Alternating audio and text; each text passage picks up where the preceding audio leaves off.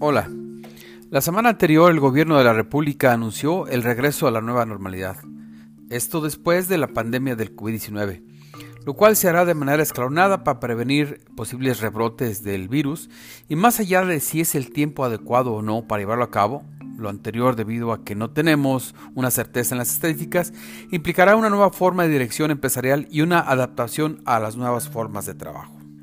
La industria nacional tiene dos pilares fundamentales muy importantes, la de la construcción y la manufacturera, y obviamente dentro de esta anterior lo que es la industria automotriz.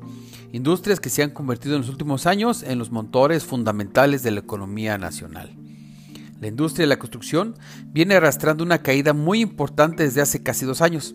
Según datos del INEGI, en el mes de febrero del presente año y respecto al mes inmediato anterior, se registró un descenso en su producción en la construcción del 0.7%, disminuyendo el empleo en este sector en un 1.1%. Respecto al febrero del 2019, en términos anuales el descenso fue peor, pues decayó en 15.6%, aumentando el desempleo en un 10%. En cuanto a la industria automotriz, tan solo al mes de marzo su producción registró una baja del 24.64%, cuando el impacto del COVID-19 apenas empezaba a sentirse. Recordemos que en México, y en especial en algunos estados como San Luis Potosí, Aguascalientes, Coahuila, Nuevo León, entre algunos otros, depende en gran medida su crecimiento de esta industria.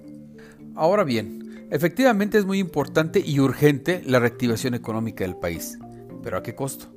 Va a ser indispensable que las industrias involucradas en la reactivación tomen las medidas necesarias para evitar el contagio masivo del coronavirus. De lo contrario, será peor el remedio que la enfermedad. Por cierto, las medidas a adoptar como guantes, cubrebocas y las sanitizaciones necesarias tienen un costo y si no se llevan a cabo, este costo será el doble. Le recuerdo mi cuenta de Twitter arroba oliver-arroyo y lo invito a que lea mi colaboración en www.globalmedia.mx.